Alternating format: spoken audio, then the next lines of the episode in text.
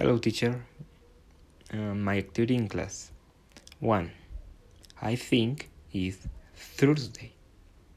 2. It is his 13th birthday today. 3. You can clean your teeth with a thin toothpick. 4. They should ask their mother. 5. The other clothes are new. 6. Th- there is another feeder over there. 7.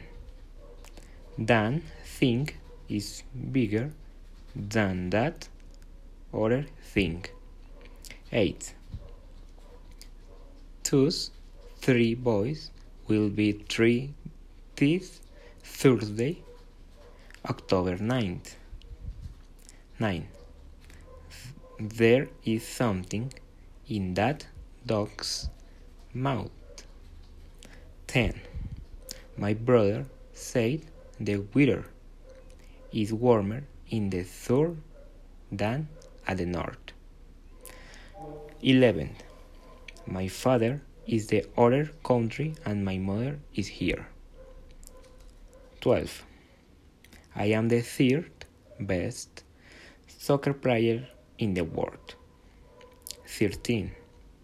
Today I am in deep thought because these days have been long. 14. Yesterday I went to the theater with my cousin and it was incredible. 15.